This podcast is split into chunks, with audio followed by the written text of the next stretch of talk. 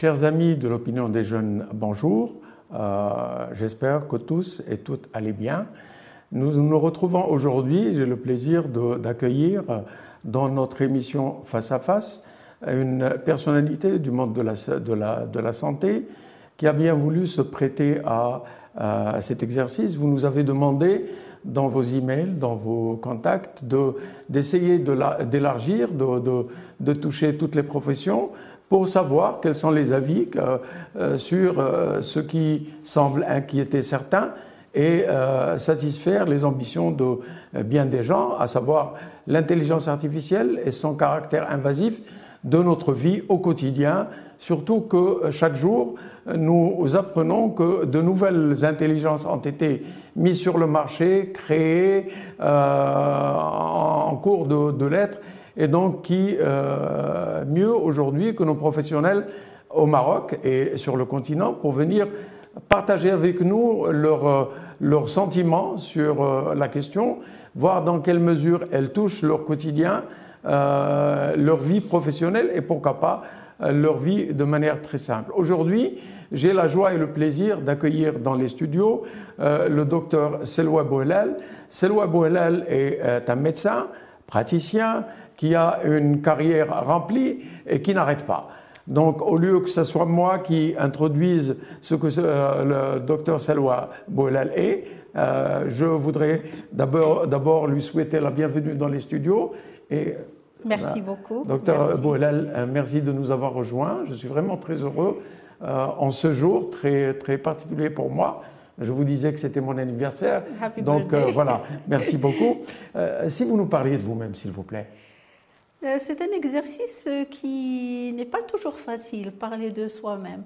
En règle générale, on laisse euh, ses actions parler pour soi.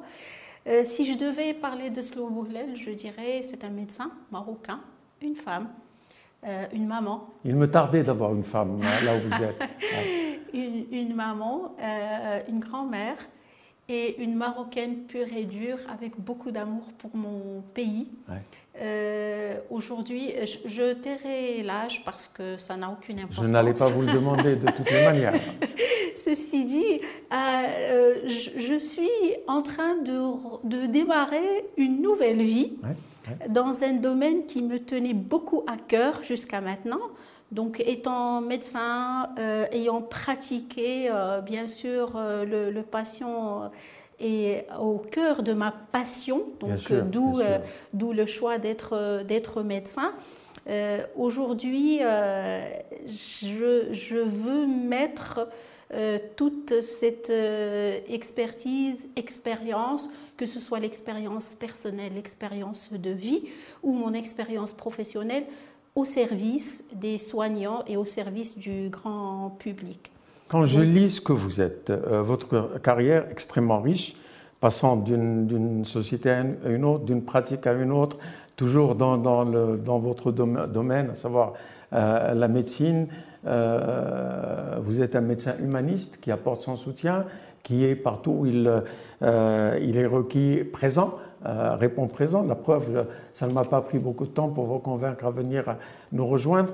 Mais euh, plus vous enseignez à la faculté de, de- de médecine de, de, la première dans, dans la région, avec beaucoup de brio et le respect de vos collègues. Mais alors, comment vous faites tout ça? Il faut être organisé, je crois. Il faut être organisé. Je pense que quand on fait les choses par amour, quand on fait les choses par passion, ça s'imbrique et chaque chose trouve sa place dans notre quotidien.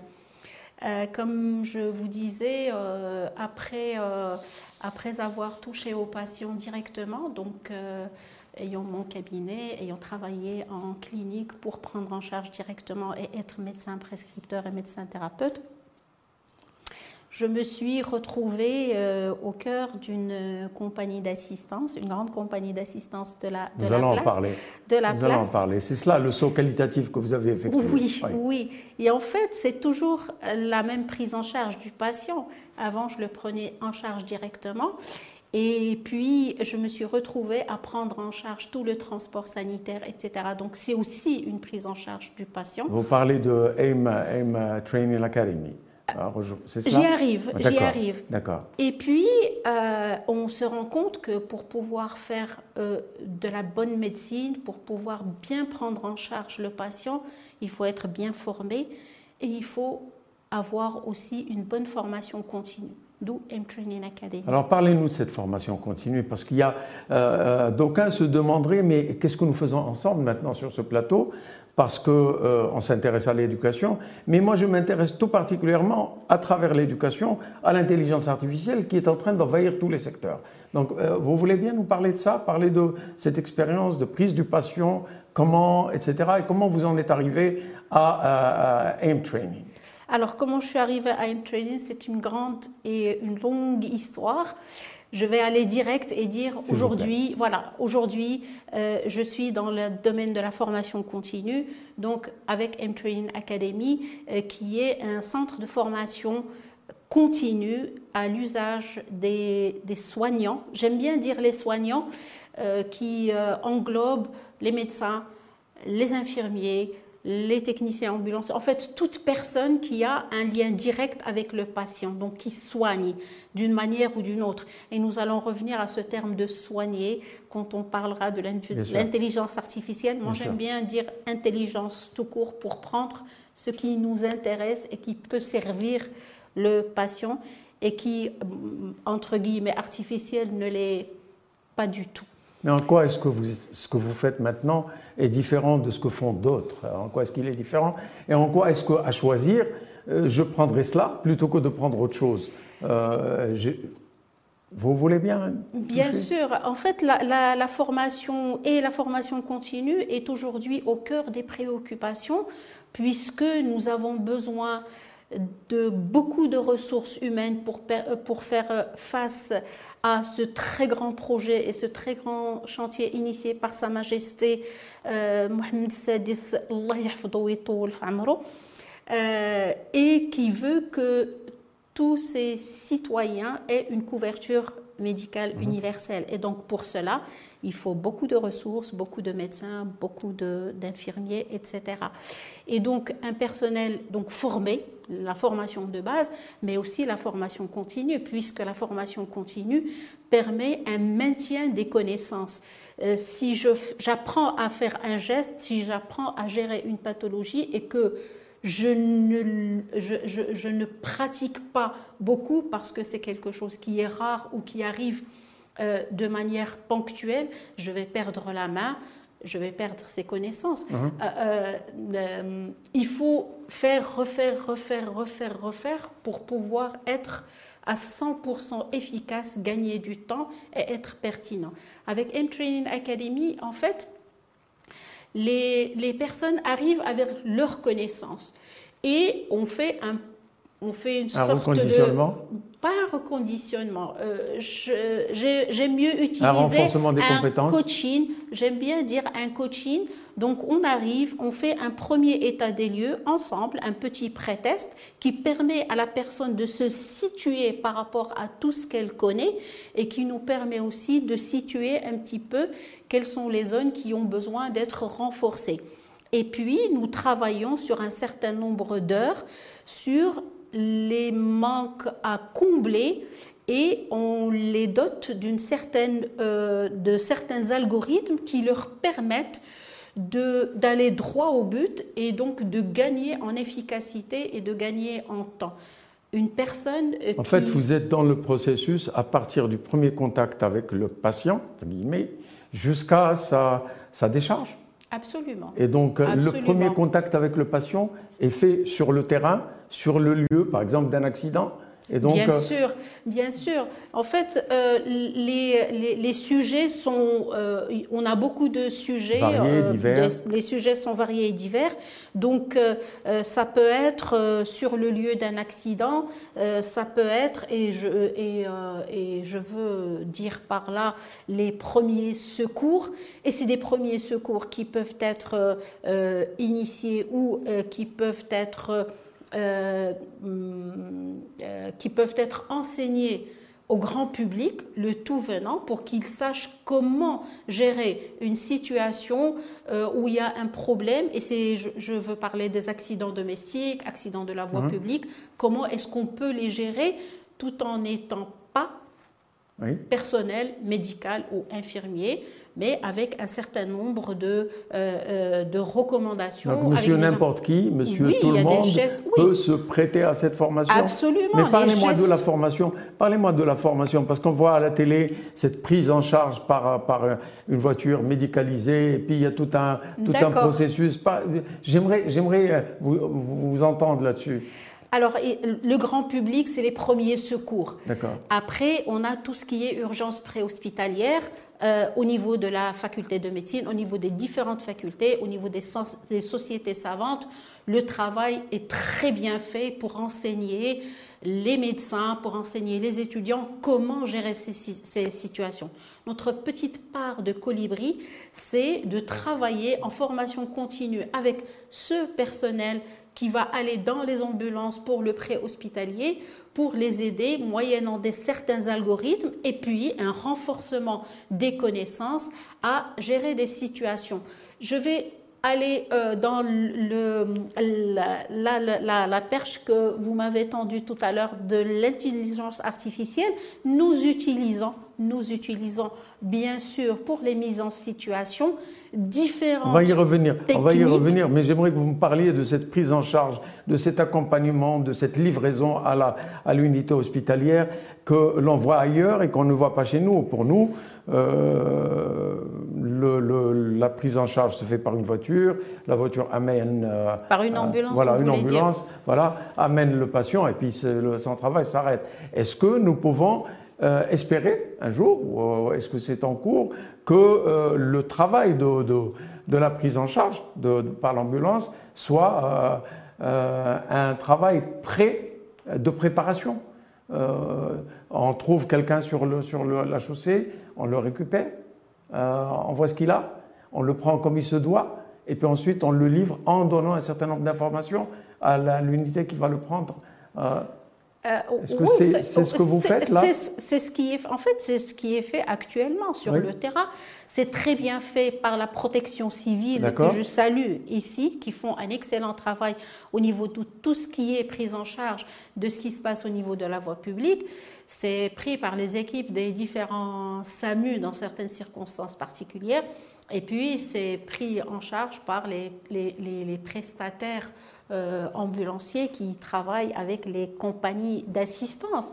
Donc c'est vrai que le, la, euh, la tâche ou la mission d'aller récupérer une personne à son domicile ou euh, dans une structure hospitalière pour la ramener dans une autre structure hospitalière, ça, ça, nécessite une formation, ça nécessite une expertise, ça nécessite des moyens qui sont bien codifié, bien connu, pour que ce patient-là qui est pris en charge et qui va être entre deux structures, donc c'est comme s'il il était flottant entre deux. Cette prise en charge-là pendant ce moment, pendant ce moment-là est très importante puisqu'il faut être paré à toutes les éventualités. Est-ce qu'il va compliquer, il ne va pas compliquer? Donc je dois avoir tout ce dont je peux potentiellement avoir besoin pour faire face à, cette situation. Et surtout, il faut le ramener entre les mains du médecin, en définitive, qui va le prendre en charge en bonnes conditions.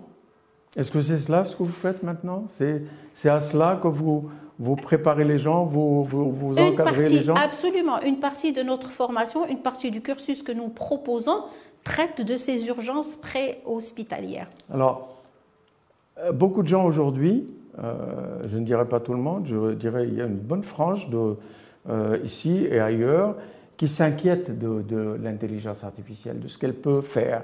je lisais récemment qu'il y aurait suppression de quelque, à travers le monde 300 millions d'emplois. L'auteur de cet article assez long euh, on vient à la fin pour dire oui, ça en, créera d'autres, il y a de l'espoir, etc. Mais il parlait d'emplois manuels, chauffeurs, etc. Mais il n'en demeure pas moins 300 000, c'est un, un, chiffre inquiétant. Est-ce que ceci peut avoir un impact sur vous, sur votre métier, sur ce que vous entreprenez maintenant euh, Autant prévoir maintenant, ou alors vous voyez, c'est beaucoup plus un plus pour vous qu'autre chose? Moi, je pense que toutes les évolutions technologiques, il faut en prendre le positif et l'intégrer euh, avec l'époque. Euh, peut-être qu'il y a 20, 30 ans, les gens n'imaginaient pas qu'ils auraient tout dans leur smartphone. Euh, aujourd'hui, c'est quelque chose qui nous paraît totalement intégré dans notre quotidien et qui paraît euh, plus que normal. C'est, euh, Alors, selon vous, laissons-nous aller, ça va finir par devenir ordinaire? Il ne s'agit pas de se laisser aller, il ne s'agit ah. pas de se laisser aller, il s'agit de se préparer pour intégrer cette évolution qui est euh, inéluctable.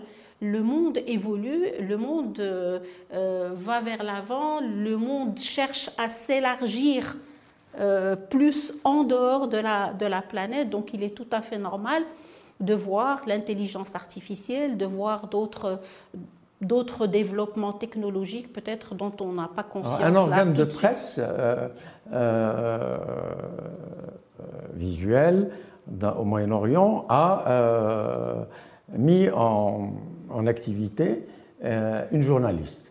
J'avoue que j'ai présenté la personne à, quelques-uns de mes, de mes relations et elles n'ont pas euh, pu me dire que ça n'était pas, c'était une intelligence artificielle.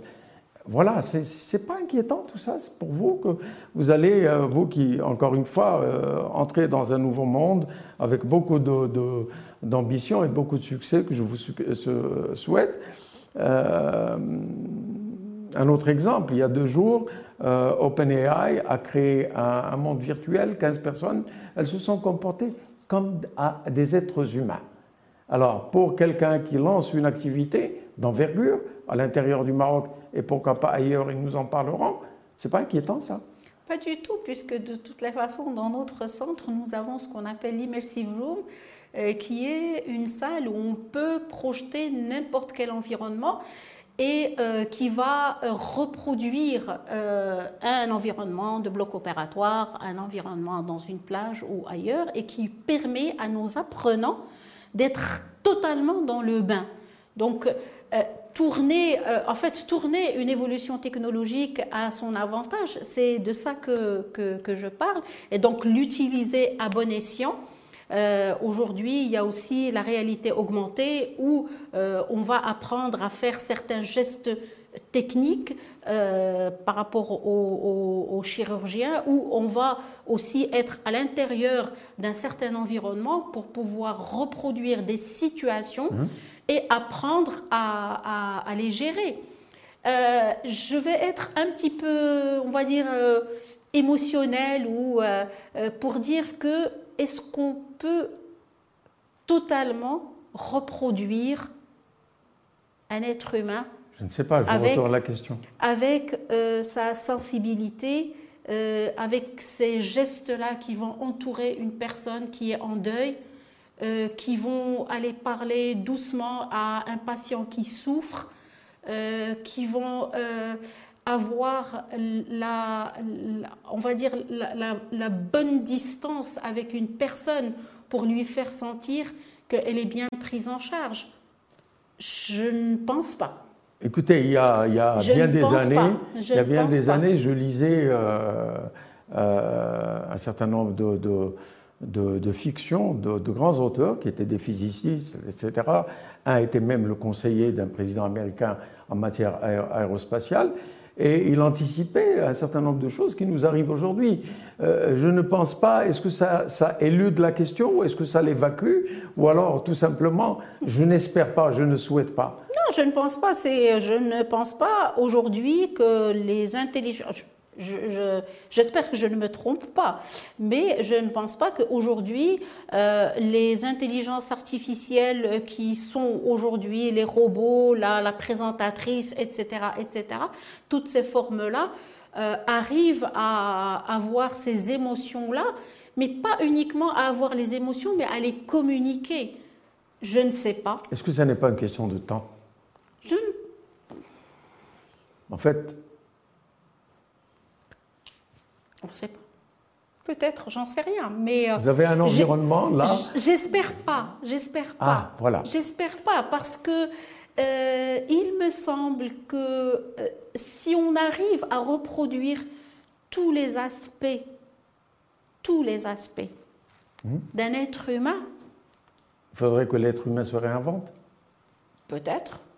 Ou euh, est-ce que ce serait la fin de l'humanité dans sa forme actuelle? C'est moi qui pose des questions, donc c'est à vous de, répondre. Bon, mais écoutez, donc euh, vous êtes tout aussi, euh, tout aussi inquiète, tout aussi inquiète que tout le monde, mais aussi tout aussi euh, optimiste que tout le monde, parce que c'est. Je préfère être optimiste. Je suis d'un naturel qui est optimiste, et puis je vous dirais que j'arrive à un moment de ma vie euh, où euh, toutes les expériences sont les bienvenues. Et euh, pourquoi pas faire l'expérience d'une intelligence artificielle qui soit suffisamment intelligente pour ne pas, on va dire, heurter ou faire mal aux humains. Qu'elle soit, qu'elle soit là au service de l'humanité, qu'elle soit là au service du bien-être de l'humanité et non pas à un autre objectif. Vous opérez à partir de Rabat Vous envisagez de, de, de, Casablanca, pardon, vous envisagez, vous envisageriez de, de, continuer à opérer à partir de Casablanca, mais néanmoins de, le faire à Lyon, à Dakhla, partout dans nos, nos, régions, mais dans un metaverse par exemple L'objectif, en fait, quand la, maison mère qui est à Boston a ouvert le centre de Casablanca, euh, l'objectif, c'est de pouvoir euh, avoir euh, des centres dans le Maroc, mais aussi au niveau de, de l'Afrique.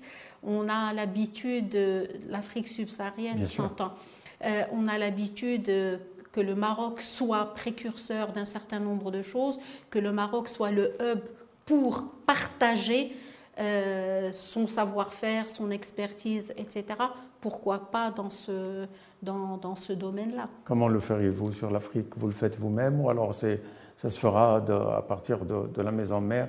Puisque nous, nous avons une vocation, tous, de plus en plus, une vocation éminemment africaine. Euh, quel, processus et comment est-ce qu'il y a déjà une collaboration ça se, fera, ça se fera à partir de Casablanca. Donc ça se fera à partir de Casablanca, que ce soit directement ou que ce soit à distance. Euh, le e-learning, c'est quelque chose qui aujourd'hui, comme la télémédecine, quelque chose qui est euh, très, on va dire, pas en vogue, mais qui aujourd'hui est connu, utilisé et utile. Je vous demande cela parce qu'il euh, y a déjà à travers le monde des expériences d'entrée universitaire dans le metaverse à l'Iowa, euh, au Japon, euh, en Australie. je pense qu'il y a des tentatives dans quelques pays africains, notamment au Rwanda, où l'université devient de, de, plus en plus virtuelle. Par exemple, au Sénégal, l'université virtuelle du Sénégal, c'est quelque chose comme 60 000 étudiants.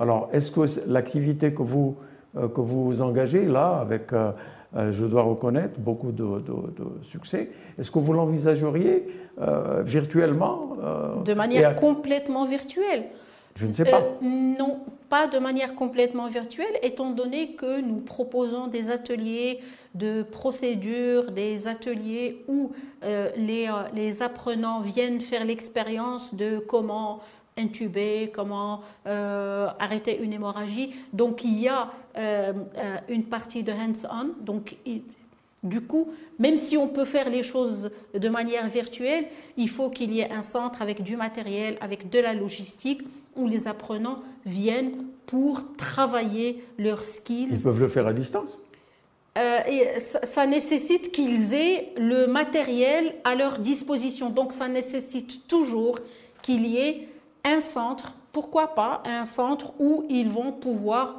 aller s'exercer, avoir les cours euh, ou la, formation théorique à distance, et puis pour la pratique, il faut toujours qu'il y ait le, matériel nécessaire. Le Maroc, l'Afrique, excellent. Nous arrivons à, la fin de notre émission. Euh, il est de coutume que je demande à mon invité de s'adresser à la communauté, aux amis de l'opinion des jeunes, qu'ils soient médecins, praticiens ou qu'ils soient tout simplement euh, monsieur tout le monde, madame tout le monde, de dire un mot, surtout que nous sommes euh, aujourd'hui, un, grand jour pour nous. Vous voulez vous adresser aux gens et leur dire ce que vous pensez? Comment vous, vous leur diriez de, d'engager toutes ces transformations rapides, extrêmement rapides, euh, que, que, nous vivons et que nous observons chaque jour? J'ai envie de de parler euh, de quelque chose de particulier que j'ai accompli. Vous pouvez dire ce que vous voulez. Que j'ai accompli. Euh, un jour, euh, j'ai décidé d'aller au sommet du Kilimandjaro. D'accord. Et je l'ai fait parce que j'avais décidé de le faire. Je me suis donné les moyens de le faire et je suis arrivée au sommet. Je pense que la volonté, l'engagement, l'amour, la passion sont des moteurs exceptionnels pour qu'un individu, quel qu'il soit, quelle que soit sa situation, arrive à ses objectifs aussi loin qu'il lui semble et aussi haut qu'il lui semble. Je pense. Euh, j'ai envie aussi de dire que euh, aujourd'hui le Maroc euh, est à une période qui est exceptionnellement riche, belle, et ce Maroc a besoin de tous ses enfants. Il en a besoin. Et je crois que se dire qu'est-ce que mon pays peut me donner pourrait très bien être transformé en qu'est-ce que je peux donner à mon Maroc.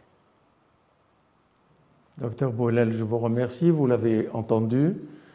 Engagement, détermination, volonté, amour pour son pays, ce sont là les clés qui ont amené le docteur Boulel, mon ami, si je puis me permettre, à euh, s'engager dans une nouvelle expérience, dans un nouveau challenge pour être auprès du patient, pour continuer à le servir et, euh, plus que cela, continuer à servir notre pays. Nous arrivons à la fin de cette émission. Je vous remercie de l'avoir suivi. C'était un face-à-face avec le docteur Seloua Boulal. À la prochaine.